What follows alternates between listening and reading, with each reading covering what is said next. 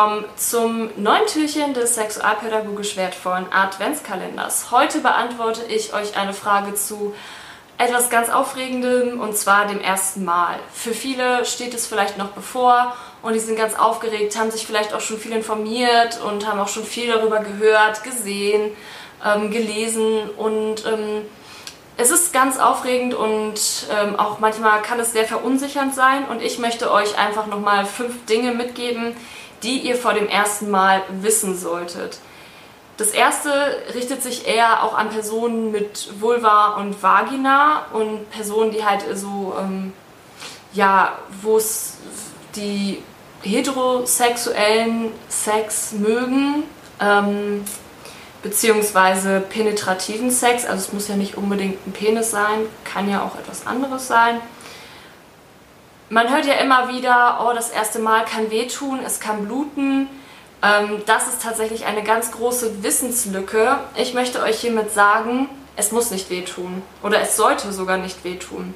Viele, es wird ja ganz häufig auch davon gesprochen, ähm, dass dann ja das Jungfernhäutchen da ist und es ähm, reißt dann beim ersten Mal.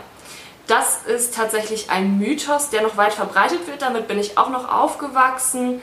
Ähm, das Jungfernhäutchen ist nicht, wie viele sich das vorstellen, irgendwie so ein Häutchen, das den ähm, Vaginaleingang verschließt und das dann halt durchbrochen wird. Das macht ja eigentlich auch gar keinen Sinn oder ergibt halt keinen Sinn, weil wie willst du dir zum Beispiel einen Tampon einführen, wenn du noch keinen penetrativen Geschlechtsverkehr hattest? Ne, penetrativ meine ich hier eigentlich Penis oder irgendetwas in die Vagina. Ne, den hier. Ja, ich, ich bin selber noch ein bisschen postpubertär unterwegs. Sorry, ich finde das witzig.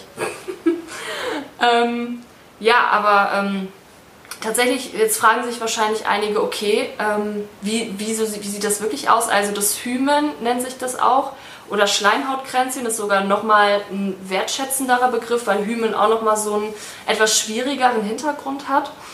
Mm, das Hymen ist eigentlich ein Schleimhautkranz und das ist nicht der Rede wert. Es kann unterschiedlich aussehen und ähm, eigentlich ist es etwas, was, worüber man eigentlich gar nicht so viel reden muss, weil es eigentlich gar nicht so eine krasse Funktion hat, wenn nicht sogar hat es gar keine wichtige Funktion. Ähm, und das Ding ist, so in 0,1 oder in sehr, sehr geringem Prozent, oder das ist vielleicht auch nur 1 Prozent der Personen, ist es wirklich so, dass es komplett verschlossen ist. Aber die merken es dann meistens schon, wenn es Schwierigkeiten gibt, ähm, sich einen, einen Tampon zum Beispiel einzuführen.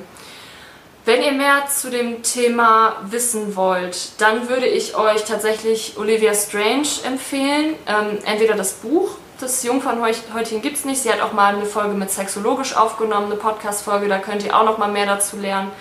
Ähm, und auch die Hintergründe, warum eigentlich es so schwierig ist, dass dieser Mythos aufrechterhalten wird. Ähm, genau, und natürlich äh, das mit dem Bluten ist auch noch mal so eine Sache. Ähm, wenn es beim ersten Mal blutet, dann kann es halt sein, dass es aufgrund von Verletzungen kommt. Ne, das erste Mal ist dann irgendwas in dir drin, du bist halt nicht ganz feucht ähm, und dann entstehen halt Verletzungen und dann kann es halt bluten. Aber die verheilen recht schnell, da muss man sich auch keine, keinen Stress machen oder so. Ähm, genau, und ähm, wie man vielleicht das so ein bisschen entspannter angehen kann, wäre auch noch ein Tipp von mir, ähm, dass man vielleicht guckt, dass man vorher vielleicht schon zum Orgasmus kommt und dann ist ja meistens die Vagina auch oder die Vulvina ähm, auch schon recht feucht und dann ist das Eindringen vielleicht auch für beide leichter und entspannter. Und ähm, oder man benutzt halt Gleitgel. Das ist auch eine gute Sache. Am besten auf Wasserbasis, damit halt das Kondom, falls ihr eins benutzt, würde ich euch zu raten, nicht beschädigt wird. Und ähm, ja, das ist jetzt halt wieder auch sehr auf heterosexuellen Geschlechtsverkehr vielleicht ähm, ausgelegt, aber ich denke mal, das ist für viele trotzdem hilfreich. Das nächste, der nächste Tipp, ähm, der zweite richtet sich an alle. Es kann eben schnell vorbeigehen und das ist auch okay so. Also, ich meine, Sex ist halt super aufregend, das hatte man noch nie und dann passiert es halt vielleicht, dass der ein oder andere eben schnell zum Orgasmus kommt und es halt nicht so, so krass wird, wie man sich das vielleicht vorgestellt hat und es schnell vorbei ist, aber das ist okay. Es wird mit sehr hoher Wahrscheinlichkeit nicht das letzte Mal sein und dann kann man es auch noch bei weiteren Malen ausprobieren, man wird ein bisschen entspannter, es wird auch manchmal ein bisschen länger dauern dann ähm, oder es wird später auch länger dauern, weil man dann vieles vielleicht auch einfach schon kennt und das nicht mehr so neu und aufregend ist und ähm, also macht euch da auch gar keinen Stress. Es ist okay, es ist normal, dass es dann halt auch schnell geht und ja. Dritter Tipp schließt so ein bisschen daran an, es wird auch nicht ablaufen wie im Porno oder wie im Film, wie man das sieht, dass es dann halt lange dauert, dass irgendwie beide sofort wissen, wie es geht und ähm, alles soweit klar ist. Nee, man muss halt vorher schon viel drüber sprechen auch. Welche, das ist auch äh, die, der vierte Tipp quasi, ähm, wie wollen wir verhüten, sprecht darüber. Mm, und wie wollt ihr, genau, wie, wie wollt ihr verhüten? Ähm, welche Stellung könnt ihr euch vorstellen? Ähm, welche Stellung ist vielleicht passend fürs erste Mal? Ähm, informiert euch da einfach und ja, ähm, genau, sprecht darüber, das ist auch noch wichtig.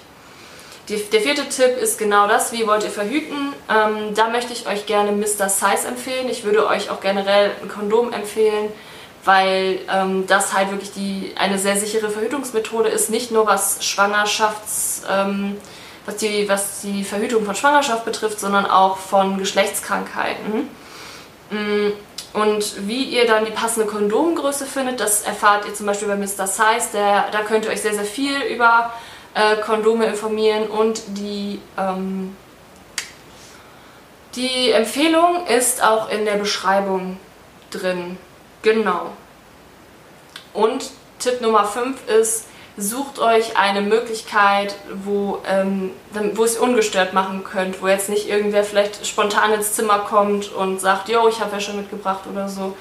Ähm, vereinbart vielleicht mit Eltern oder Personen aus eurem Haushalt, dass ähm, die vorher anklopfen, wenn irgendwas ist. Ähm, ne, das ist generell vielleicht so, wenn ihr in der Pubertät recht wichtig, dass ihr vielleicht auch einfach sagt, so, wir wollen jetzt ähm, einen Moment alleine sein ähm, und dass sie das dann halt auch einfach respektieren. Ihr müsst ja nicht unbedingt sagen, was ihr vorhabt, wenn ihr das nicht möchtet, aber zumindest, dass ihr mit anderen Leuten aus dem Haushalt abklärt, dass ihr jetzt erstmal ungestört seid. Ja. Und dass ihr da eure Privatsphäre auf jeden Fall gewahrt habt. Und das waren die fünf Tipps, die ich euch zum ersten Mal mitgeben möchte. Wenn ihr noch weitere Tipps habt, die euch einfallen, schreibt es gerne in die Kommentare. Ich bin sehr dankbar und macht euch noch einen schönen Tag.